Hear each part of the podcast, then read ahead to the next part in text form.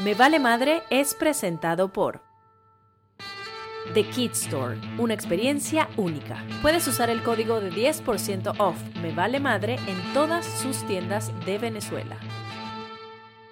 Según Amnistía Internacional, en Venezuela la violencia obstétrica es definida eh, en el artículo 15 de la Ley Orgánica sobre el Derecho de la Mujer a una vida libre de violencia como la apropiación del cuerpo y procesos reproductivos de las mujeres por personal de salud que se expresa en un trato deshumanizador, en un abuso de medicalización y patologización de los procesos naturales, trayendo consigo pérdida de autonomía y capacidad de decidir libremente sobre sus cuerpos y sexualidad, impactando negativamente en la calidad de vida de las mujeres. La violencia obstétrica es la suma de violencia de género y de mala praxis médica y es la ejercida por parte del personal sanitario sobre los cuerpos de las mujeres y su vida reproductiva, principalmente el embarazo, el parto y el posparto, mediante un trato deshumanizado, un abuso de medicalización y una patologización de los procesos fisiológicos.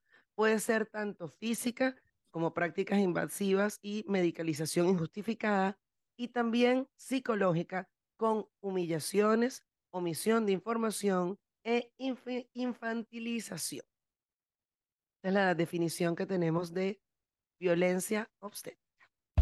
Me vale madre. Me vale madre. Me vale madre. Me vale madre. Me vale madre. Ay, me vale madre. Me vale madre. Me vale madre. Me vale madre. Me vale madre. Me vale madre. Me vale madre. Me vale madre. Me vale madre. Me vale madre.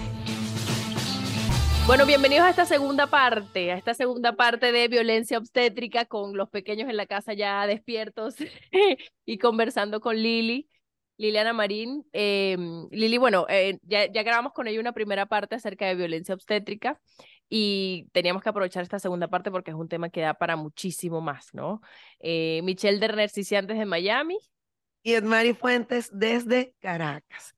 Tenemos una súper invitada con la que conversamos la parte anterior. Si no tuvieron la oportunidad de escucharla, Liliana Marín, eh, los invitamos a que vayan a la primera parte de esta conversa. Y, está muy pues, buena. Eh, y está muy buena. Y, y, pues bueno, estamos hablando de la violencia obstétrica, de qué significa, de pues los ejemplos y de que a veces la limitamos a la paciente, a la mujer. Y Lili pues nos abría esta ventana de la parte del recién nacido que también tiene derechos y que uno los encuentra cuando comienza a investigar y dice, bueno, la, gente desde que nace ya comienza a tener sus derechos, porque también pues pasamos por encima de eso y, y, y porque no ponemos los límites nosotras las mamás que somos las que tenemos la, la gran voz para poder limitar qué hacer o no con el bebé, porque el bebé no puede. Entonces nosotras sí tenemos que estar informadas y poder decir, tiene que estar conmigo o porque hay alguna razón para llevarlo. Quiero hacer eh, antes como la salvedad de que estamos hablando de partos y de mujeres y de recién nacidos sanos. Hay momentos en los que evidentemente se requiere esa separación, se tienen que llevar al bebé a NICU, se lo, porque pues bueno, es así. Pero ah, hablamos de un 90% de partos que son sanos aproximadamente, Lili, que nos comentabas la parte anterior. Sí, 85-90% va, sale todo bien. Y de eso hablamos. Qué alivio, qué maravilla la verdad. Lili, me gustaría poder retomar un poquito em, como esa pequeña lista, ¿no? De, eh, para que la gente que de repente no ha visto la parte 1 igual refresque un poco la información, ¿qué se considera violencia eh, obstétrica para la mujer, ¿ok? Desde lo más mínimo, que lo hemos naturalizado a tal punto, hasta cosas obviamente mucho más agresivas y más grandes, ¿no? Sí. Eh, bueno, desde lo no hay un orden, pero el, el trato deshumanizador, el no presentarse cuando estás en, eh, frente a la paciente. Muchas veces intervenimos todos, estamos todos con tapabocas y la persona no sabe si esta es una bionalista, si es un obstetra, si es un anestesiólogo, si es un anatólogo, no, sabes. Y llegan y te hacen cosas sobre tu cuerpo y no, no lo sabes. Entonces, ese trato poco personal, eh, poco respetuoso, eh, directamente la burla, la descalificación, el, bueno, lo, tristemente famoso, cuando lo estabas haciendo no te, no te quejabas así, eh, esas cosas son violencia estética. Luego, el acelerarte el proceso de, bajo, eh, de, de, embarazo o de parto de bajo riesgo con pitocin sin tu consentimiento, y hablamos en la parte anterior, el consentimiento no es que estoy poniendo pitocin, es eh, cuáles son los pros y los contras de poner pitocin, o sea, ¿por qué me lo tienes que poner ahorita? ¿Qué puedo esperar de, de, de esto? Y, que, no, y eso debió haberse hecho antes, pero si no se hizo en, en, antes de, en ese momento tienes que tomarte el tiempo para explicarlo y que la gente lo entienda. Idealmente debería quedar por escrito, pero si no, por lo menos de forma verbal.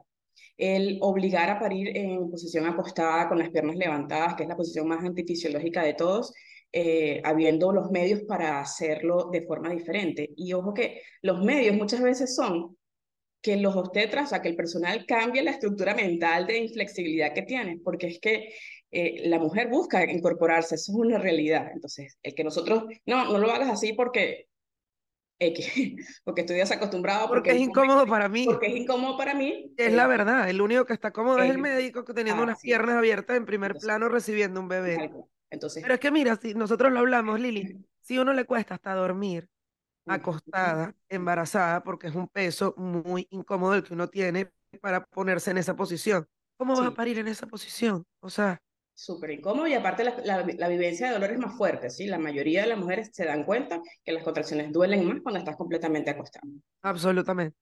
Este, entonces, bueno, eso, acelerarte sin tu consentimiento, obligarte a parir eh, de una forma específica, eh, hacerte cesárea sin, eh, si hay unos medios para que, para que paras de forma natural, separar a tu bebé de forma justificada, o sea, eh, no permitir ese primer eh, contacto del apego precoz o el apego oportuno, la hora sagrada, ¿verdad? Que, que, todos conocemos, sin causa médica justificada. Y eso es válido tanto en parto como en cesárea, porque muchas dicen, no, pero es que como yo tuve cesárea, ahí sí, así, ahí sí me lo tienen que separar.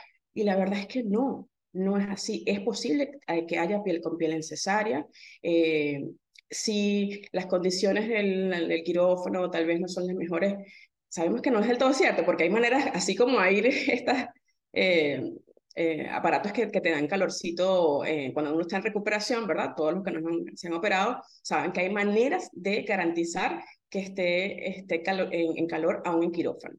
Eh, por eso yo siempre insisto que las mayores dificultades no son de la estructura, sino de las estructuras mentales, ¿no? Para cambiar estas cosas. O sea, de la disposición que tenga ese pediatra, ese neonatólogo, ese obstetra, anestesiólogo, de cambiar su forma de hacer las cosas en ese momento. Pero bueno, les decía que sí es posible tener piel con piel en, en cesárea y si no fuera posible, por las razones que sean, entonces la segunda razón, la segunda, la segunda opción es que haya, haya piel con piel con papá.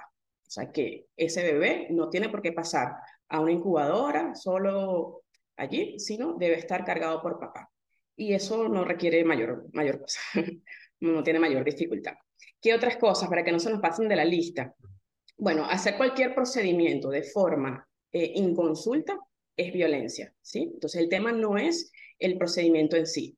Todo se puede hacer, o sea, los tactos, el Hamilton, el pitocin, todo tiene un espacio en, dentro de, la conducta estétrica, pero si se te hace de forma inconsulta, sin explicarte adecuadamente, sin permitirte negarte, porque cuando también pedimos el consentimiento, a veces el profesional cree que la respuesta tiene que ser sí y realmente puede ser no.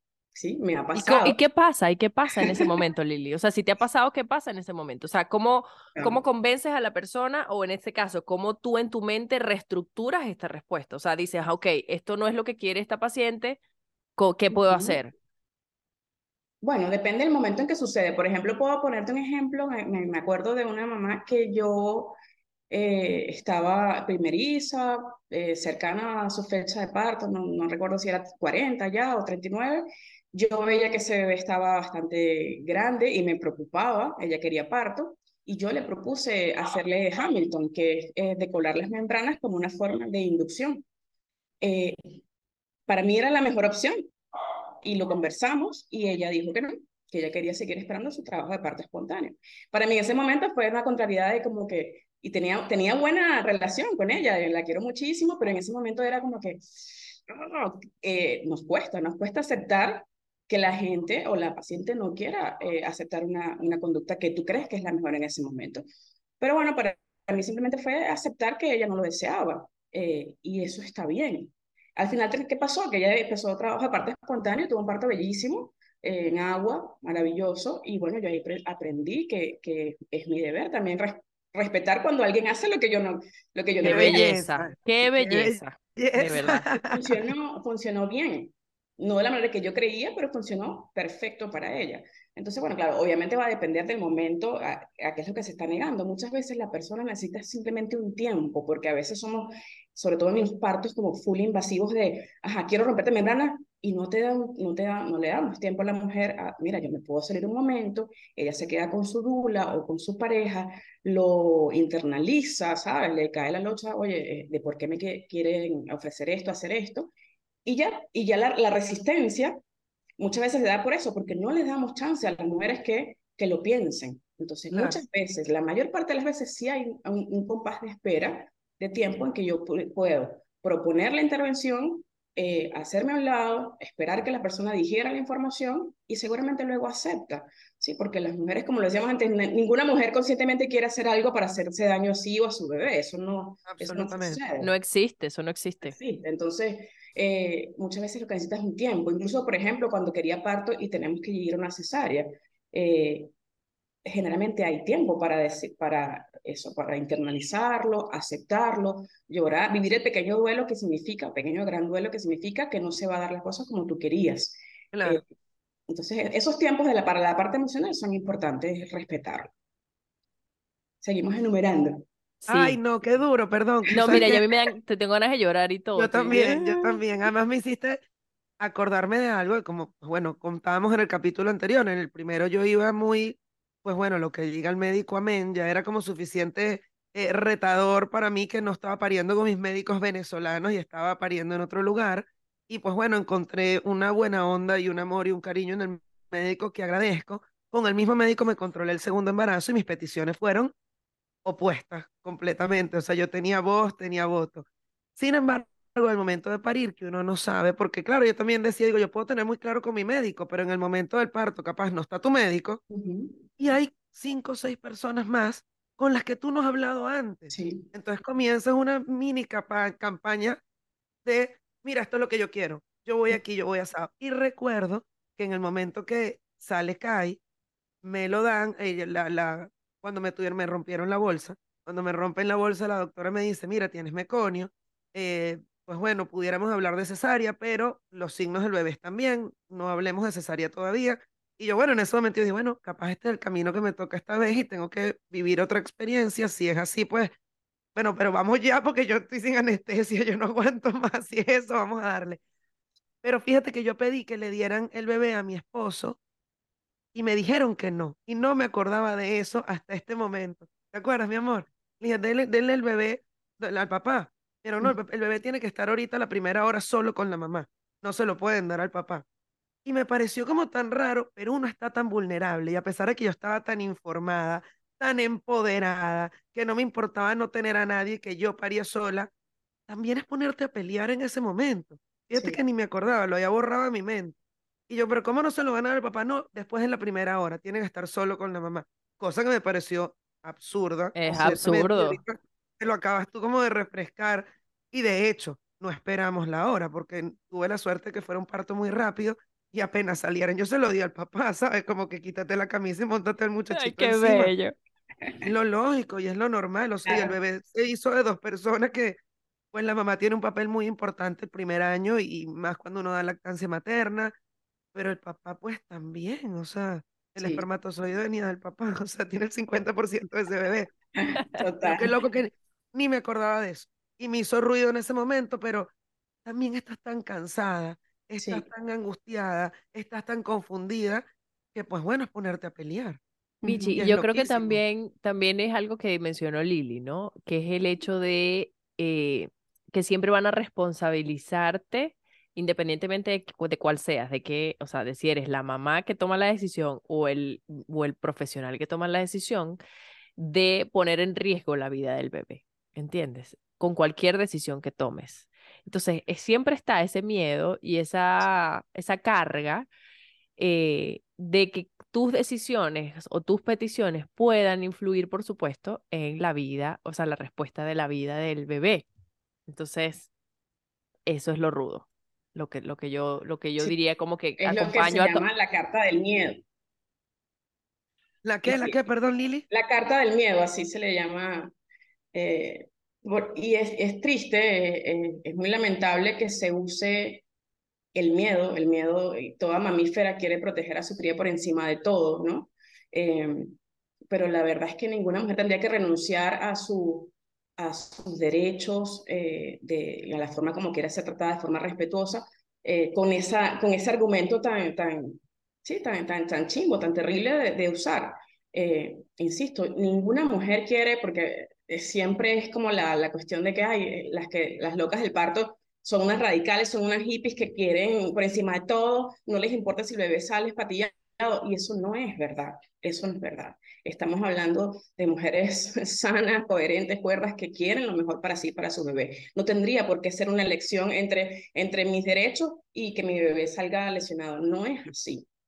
Entonces, este, creo que es como llevar la, la cosa al absurdo para, para eh, ¿sabes?, descalificar a, a la, a la otra persona y es muy chimbo que ese sea el argumento. Este, no, las, lo que pasa es que trabajar con mujeres empoderadas, como, como decíamos antes, es más difícil que trabajar con mujeres pasivas que entregan todo. Obvio, obviamente. Claro, Somos, somos contestatarias, somos totalmente. difíciles de manejar. Claro. Y ahí Antes, antes vamos de pasar, algo, perdón. algo que no, se, no quiero que se me olvide, porque es que eh, en la, tenemos que impulsar cada vez más que las mujeres, eh, oye, suban su intuición, su, sí, su poder para detectar cuando están frente a un profesional que no va a respetar sus deseos, sus derechos, eh, y huyan, huyan rápidamente de ahí si, si eso es lo que no quieren. Si es una mujer que quiere su cesárea convencional como la conocemos y no, pues, no le importa que, que haya separación, pues bueno, perfecto, no pasa nada, es parte de la, del libre albedrío, pero si es diferente, eh, hay que agudizar los sentidos para darse cuenta cuando el personal que tienes delante, por ejemplo, no quiere hablar de parto, "Ay, lo hablamos después, eh, lo vemos después, pasa mucho eso como que no es el momento, es muy pronto para hablar de parto. Este, y las mujeres tienen que tener el derecho, lo tienen, de pedirle estadísticas a ese profesional de salud que tienen. ¿Cuántos partos ha atendido este año, doctor o doctora? ¿Sí? Ujú. ¿Cuál es su estadística de partos y de Ay, cesárea? ay, ay, ya quiero ver esos porcentajes de cesárea. Qué nervio. Eso debería antes, ser antes de pasar una información que uno Claro que supiera, que uno supiera del, de la clínica o el hospital donde está, del país, del, del estado y del médico, ¿sí? Eh, porque es que si no, ¿de qué estamos hablando? Nos estamos cayendo a cobas todos. O sea, no Claro. eh, yendo las mujeres como que no, es que, y les pasa mucho y lo, lo escucho muchísimo, ¿no? Este, no, yo quiero parto, eh, yo, veo, yo veo que él, él o ella opera muchísimo, pero conmigo va a ser diferente, ¿sí? Sí, esa claro. inocencia no puede continuar siendo así. Si queremos cambiar las cosas, sí, yo siempre lo digo, si, si queremos cambiar las cosas, mi, mi fe está puesta en las mujeres, no en el gremio médico. Y suena raro que yo lo diga eh, siendo de este lado, estando de este lado del escritorio, pero es, es verdad. Lo van a cambiar las mujeres cuando pidan, exijan cosas diferentes de, de sus profesionales de salud. Lili, ¿no te parece que también lo legal eh, juega un papel importantísimo? Porque fíjate que, ok, eh, yo estoy segura de que muchas mujeres y mamitas que están escuchando esto eh, pas- han pasado por estas situaciones, pero si nos vamos a lo legal, ¿qué pasa? O sea, ¿realmente hay un procedimiento? Claro, yo sé que tú no, no, no eres abogada ni nada por el estilo, ¿no? Sí. Pero ¿realmente hay un procedimiento que te respalde? Realmente, como bien lo hablamos y sabemos muchísimo que nosotras cuando hablamos de violencia, sea cualquier tipo, tipo de violencia hacia la mujer, obviamente las culpables y las víctimas, se revictimiza a la víctima todo el tiempo, ¿sabes? O sea, eh, y se culpa a la mujer de ser la responsable de, de, de, de, de.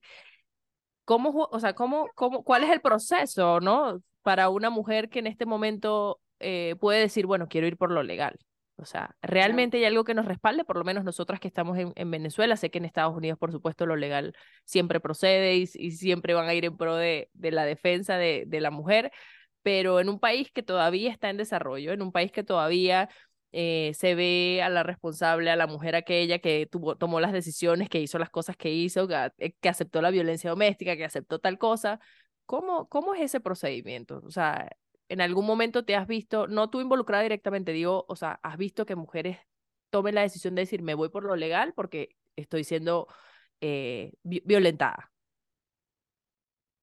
Eh, no lo he visto, no lo he visto, no, o por lo menos no, no muy directamente. Las leyes están, de hecho, nuestro país fue innovador en su momento, en 2007, cuando habló de violencia obstétrica. Es una ley, sí, de, de avanzada, que se ha quedado solamente en el papel. Este, o sea, que digamos que el formato legal está, está allí y es bueno que la gente lo conozca, lo descargue eh, para, que, para que sepa que está allí, pues, o sea, que, que, está en ley, que no es un invento eh, de, de, nosotras, de eso de, de, estar, el derecho a estar acompañada, el derecho a que no separen a tu bebé, el derecho a que no te hagan cesárea si no es necesario, el derecho a que te pidan consentimiento para todas las cosas. Eh, ¿Cómo se procede en esa forma? Pues habría que hablarlo con un abogado pero a mí eh, me gustaría que por lo menos en principio la gente primero reconozca, eh, aunque sé que puede ser duro, sobre todo cuando tienes una, una vivencia de tu, de tu nacimiento normal y luego te das cuenta, te cae la, resulta que fue víctima de violencia, sé que es duro, pero creo que es importante para que haya un cambio, que haya un reconocimiento de las violencias que pudimos haber eh, sido víctimas. Eh, Luego, para que haya por lo menos una denuncia o, una queja, eh, estamos como, como venezolanos, tal vez como ciudadanos no estamos acostumbrados a hacerlo, pero eso, eso es algo que, que está bien que se haga, ¿sí? La mujer podría escribir una carta a la clínica, al hospital, relatando su vivencia, porque es súper importante, ¿sí? Lo que viviste, lo que sentiste, cómo te sentiste atropellada en tu, en tu momento de máxima vulnerabilidad. Eh, en la medida que muchas mujeres lo empiecen a hacer, ¿sí? De repente tenemos desesperanza aprendida de que no va a funcionar, pero en la medida que cada vez más mujeres lo hagan y se quejen y digan, pues oye, desde el hospital a las clínicas empezarán a, aquí está pasando algo porque muchas se están quejando de tal o cual profesional o de tal o cual enfermera, de tal o cual, ¿sí? ¿Sabes? Entonces, es un derecho cívico el poner tu, tu queja, eh, no necesariamente llegando a lo legal, puede ser, por supuesto. Y levantar tu bandera. Sí, pero hay que decirlo, no, eh, no hay que dejar de hablarlo, porque fíjate que lo hemos normalizado tanto que muchas eh, mamás, ¿qué es lo que le dicen a, sus, a, sus, a, las, a las hijas cuando van a parir en hospital? No te quejes para que no te dejen sola. Claro. no grites para que, para que tal, o sea, para que no te maltraten. Eso pasa mucho como en, en, de generación en generación, son las recomendaciones. Entonces, hemos normalizado que eso, que los partos se va así eh, al, al, hospital a entregar completamente tu poder para que te hagan cosas sobre tu cuerpo y está bien, mejor como que no quejarse para, no, para que pase todo más rápido. Qué rudo, yo te escucho y, y me, me, indigna tanto, o sea, porque claro, yo tuve gracias a, a yo diría gracias a mí también, ¿no? Por, por, por, sí. por, por, educarme, por, por prepararme, ¿no? Tuve dos partos que es, eh, maravillosos y, y es la, yo digo que es la mejor experiencia como ser humano que he tenido y me da tanta impotencia que, que, las mujeres en ese momento tan especial, tan único, o sea, que muchas veces es irrepetible, eh, su experiencia no sea la mejor de sus vidas, ¿sabes? Sí. Y, y, eso duele, eso duele muchísimo, aunque yo, aunque yo no lo experimente, me duele porque me pongo, me pongo en la posición de esas mujeres y, y siempre va a haber un dolorcito, siempre va a haber un duelo, ¿sabes? Ahí de, uy, me hubiese gustado tal cosa, o bueno, no, la verdad es que hay, hay mujeres que, que, también dicen, no, parir es horrible, o, o tener un bebé es horrible. Y, y, creo que también ha sido, y me atrevo a decirlo con, con responsabilidad, lo, con la responsabilidad que eso amerita, de por qué en la actualidad esta generación ha, ten, ha, tomado la decisión de no ser padres también, ¿no? De hay tantas mujeres que dicen, no quiero ser no quiero ser madre, porque bueno, porque primero estoy yo, y eso es válido, y eso es totalmente válido, pero también las experiencias eh, ajenas hacen que esa que ese pensamiento se construya. Y bueno, Lili, eh, de verdad que, agradecerte muchísimo. Ya, ya como siempre, creo que hay una lista extensa de, de, de, de, qué, de qué forma se puede violentar una mujer, sobre todo eh, en este proceso tan vulnerable, ¿no? Quisiera hacer una pequeñita, si puedes, algunos, algunos tipsitos también para el bebé, que es importante que tiene su autonomía, como bien lo decía Michelle al inicio del, del episodio, y poder ir cerrando ya, porque ya se nos está acabando el tiempo, y que queremos hacer parte 3, pero ajá, más adelante. Bueno, un recién nacido sano eh, debe estar en contacto con su mamá nada más nacer piel con piel, no piel con campos y todo envuelto, ¿sí? Y no es para la foto envueltico así en tabaquito, eh, sino... Te voy real. a mencionar, doctora, te voy a mencionar. Real, piel con piel, eh, hay toda una evidencia científica de neurociencia sólida de por qué eso está, está bien, regulan temperatura mejor, regulan glicemia mejor, se fomenta un apego eh, para que la mujer pueda ser realmente responsiva con ese, ser, con ese bebito que está trayendo. O sea, e, ese enamoramiento, ese cóctel hormonal allí es fundamental que se respete. Y la única razón por la cual separarlo sea una cuestión de verdad de peso, de, de salud. Entonces, no, los protocolos de colocarle la vitamina K y los gatitos en los ojos y medirlo y pesarlo, no es una urgencia, eso se puede posponer después de la hora sagrada. Entonces, ese piel con piel, si no se puede hacer con mamá, debe hacerse con papá. Este, Aparte, bueno, del pensamiento tardío de cordón, que también seguramente muchas mujeres saben que es importantísimo que se dé, porque esa sangre es de bebé y repercute, el que, el que no se haga de forma precoz, repercute incluso en sus niveles de, hemoglobina hasta el primer año de vida, por ejemplo. El fomentar realmente la lactancia materna, ¿sí? Este, no desde el, ay, la lactancia es lo mejor y ya pégatelo como puedas y si no puedes, aquí está la fórmula, eh, sino que haya de verdad personal calificado en las instituciones para apoyar a, las mujeres en ese momento. Por supuesto, siempre lo ideal es que la mujer haya tomado talleres eh, prenatales de lactancia, que se eduque primero, porque si venimos de, por, de, generación tras generación en que no se ha amamantado, se ha hecho con muchos mitos, eh, pues bueno, es muy, muy cuesta arriba en ese momento tratar de cambiarlo, por más eh, dura acompañante que tengas en ese momento. Entonces, la lactancia se trabaja idealmente desde el principio del embarazo para, para cambiar conceptos, ¿no? De las expectativas de cómo es amamantar, porque nos han dicho muchas veces que amamantar es 15 minutos en cada teta, cada cuatro horas, y sabemos que no es así. Ustedes lo saben. No, mi amor, no son 15 minutos, son dos minutos aquí, cinco allá, ocho aquí, uno aquí, el otro. Y pegado a la teta y está bien, y está bien. Entonces, bueno, eh, y bueno, es un derecho del, recién nacido sano no ser separado en ningún momento de su mamá, o sea, hacer colecho, hacer alojamiento conjunto, y si tiene que ser separado, el padre o la madre tiene que estar allí en cualquier procedimiento que se le haga a los bebés. Esto de me lo llevo un ratito porque le va a revisar el neonatólogo, no debe ser. El neonatólogo o el pediatra debe venir a la, habitación y hacerlo frente de los padres. Todo procedimiento que se haga en un recién nacido, eh, tienen ellos derecho a estar a estar allí presentes. Y papá o mamá decirlo, repetirlo, si la mamá está, pues no está en condiciones de ir y acompañarlo, si lo tienen que llevar, el papá tiene el derecho de estar con su bebé y acompañarlo. O sea, es el deber del papá, es el deber del recién nacido, el derecho que tiene el recién nacido, mejor dicho, de que su papá esté con él y pues pueden haber eh, exámenes que quieran hacer, lo que quieran hacer, pero siempre tiene que estar el papá o la mamá con el bebé todo el tiempo. no, la pareja, pues. no se dejen. No, o sea, de verdad es mucho más sencillo, por supuesto, para un médico estar manipulando un bebé solo que con el papá al lado. Pero bueno, ahí entendemos y vemos la importancia de que el papá esté al lado cuando tienes una cosita que acaba de salir o la mamá y que no lo estén manipulando sin que haya nadie cerca. Siempre tienes que estar, siempre, siempre, con bebé sano.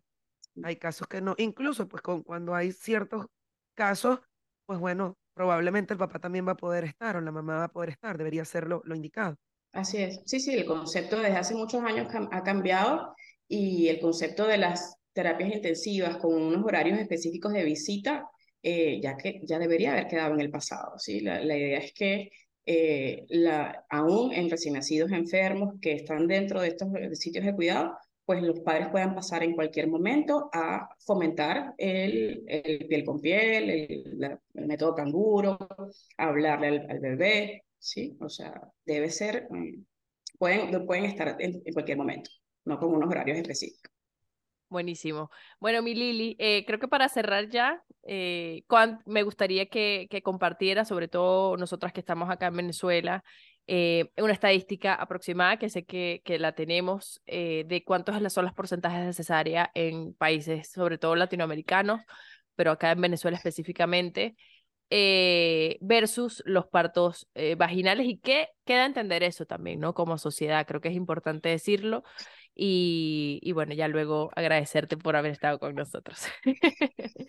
Bueno, tú sabes que el tema de las estadísticas en Venezuela es, precario, no, no se llevan, hace muchos años no se publican. Sin embargo, recientemente unas, unas eh, compañeras de, de, varias ONG han, han lanzado un, observatorio de, de, venezolano de violencia obstétrica, que es una iniciativa que me, me encanta que esté empezando a surgir en el país.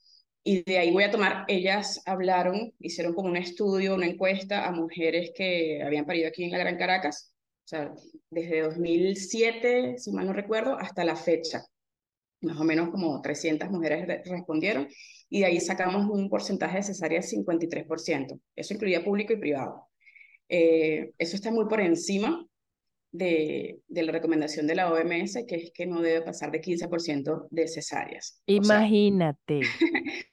85% de mujeres eh, deberían o podrían parir y solo 15% necesitan, ameritan por razones médicas una cesárea. Si vamos a la, lo que, lo que todos sabemos que sucede en, en privado en este país, debe haber por encima del 90% de cesáreas con seguridad, con seguridad. Eh, en, público sí puede ser probablemente allí, por allí, por, por 50, 60. Está muy por encima, como te digo, muy por encima. ¿Qué significa eso? Bueno, varias lecturas. Primero que no estamos haciendo medicina basada en la evidencia, no nos estamos ajustando a los protocolos internacionales eh, por las múltiples razones que hablamos en estos, en estos dos eh, encuentros. Pues. tenemos una mucha cultura de la inmediatez, eh, de, de, querer tener control sobre un proceso que es fisiológico y que se ayuda mejor cuando no se interfiere, cuando no se interviene, en la gran mayoría de los casos pero eso requiere información, información de la mujer y de la pareja y del entorno para que ellos mismos no propicien eh, la intervención, la intervención innecesaria. Porque muchas veces pasa eso. Por ejemplo, eh, claro lo decía la otra vez cuando les, cuando les hablamos de que la, la indicación es no dejar a una bebé, a, perdón, a una mujer en, en, trabajo de parto, no, no ingresarla antes de los 4 o 5 centímetros. Si esta mujer no entiende que eso está bien, procura entonces y se va para otro hospital o insiste o busca la palanca para que la ingresen y la dejen porque siente que no la están atendiendo. ¿Sí? Y, y ahí estamos, de la desinformación está pecando, está, está actuando en contra de la misma mujer. Porque que ojo, al final todos somos ignorantes, o sea, siempre vamos a ser ignorantes de algo, o sea, esto no, no, no quiero que se sientan las mujeres atacadas, atacadas porque al contrario, pero es importante que, que siendo ignorantes nos, nos, eduquemos en distintos temas, ¿no? Y sobre todo en un tema tan importante como es el hecho de dar vida, o sea, el hecho de que va a salir de tu, de tu cuerpo un bebé, o sea, estás gestando vida. Y, que abraces el proceso y que lo entiendas. Además. Para que lo conozcas, para que te des cuenta, porque no necesitas estar apenas te comienza la primera contracción metida en el hospital. Exacto. Es más sabroso en tu casa, dándote un baño, comiéndote algo, que quizás te va a limitar la comida en el hospital. Pero bueno, es el miedo es un poco también el miedo que hablábamos hace minutos, que tiene uno y bueno, te sientes más tranquila estando en el hospital atendida, que bueno, tú sola en tu casa. Imagínate tú pariendo, yo sola con dolores de parto en mi casa. Me, encanta, lo hago, lo hago, lo hago, me encanta. Lo volvería a hacer otra vez. Lili, ya para, para cerrar, yo creo que me gustaría desde tu, desde tu parcela de, de profesional también, que, que le hablaras de repente a esas, a esas profesionales, ¿no? Que, que quizá comparten tu ideología y algunos que de repente no, eh, a, cómo eh, respetar un poco las decisiones ¿no? del paciente, ¿no? Y, y yo sé que lo has, lo, has, lo has, compartido a lo largo de estas, de esta primera y segunda parte de esta conversación que hemos tenido, pero sí me gustaría que de repente un, un mensaje desde tú como profesional y además de eso tú como profesional eh, pro parto respetuoso y mujer, exacto me van a linchar. No, chica, no, chica, por favor. No, bueno, eh, para mí es importante darnos cuenta como, como obstetras que algo estamos haciendo mal cuando la mayoría de las mujeres sale afectada negativamente de sus procesos de nacimiento.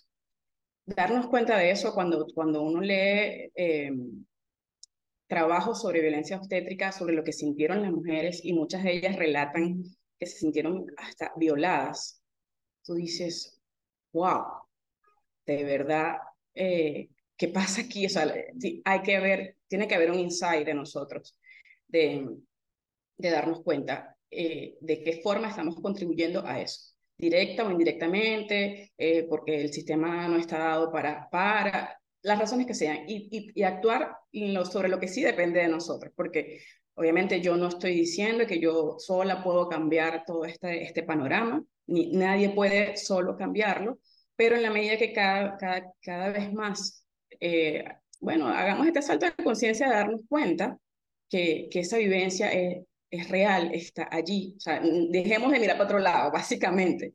Dejemos de mirar para otro lado, así como la avestruja, que no quiero ver que la mayoría se siente así. Hacernos los locos. Exacto. No es como que, ay, ella era muy exigente o, o eh, que es muy sensible. No, la, la inmensa, bueno, un porcentaje súper grande de mujeres sale muy afectada por su experiencia de nacimiento. Entonces hay que darse cuenta de eso, darse cuenta de, de los protocolos internacionales, de qué estamos haciendo nosotros con nuestra práctica diferente a lo que, a lo que dice, a lo que es el deber ser, tratar de llevar estadísticas cada uno de nosotros para, para fijarnos, ¿no?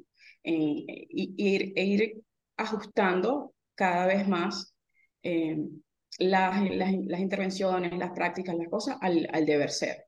Yo pienso que es parte como de un autocontrol de calidad de cada, de cada profesional que todos deberíamos hacerlo en, en nuestro medio.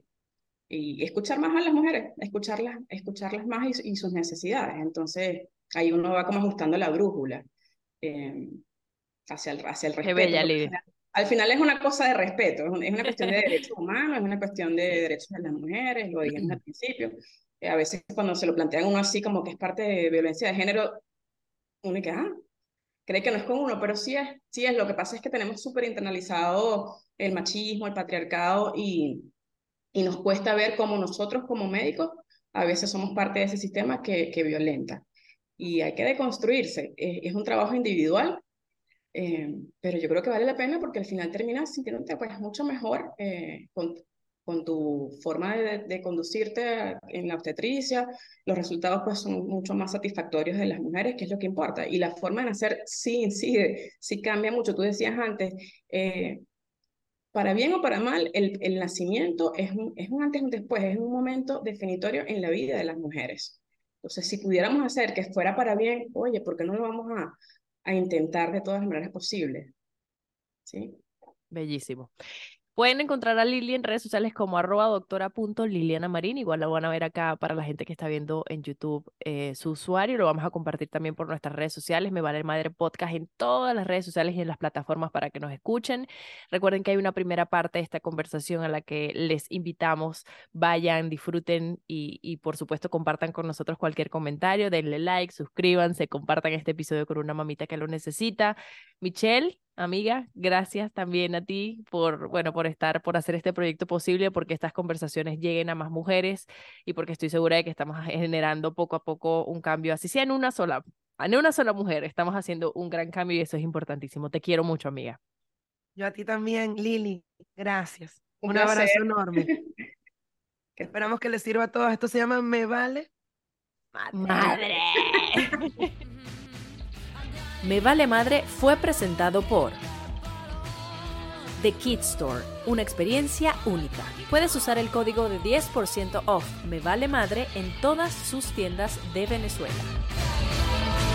Recuerda que todos los miércoles puedes escuchar un nuevo episodio de Me Vale Madre Podcast.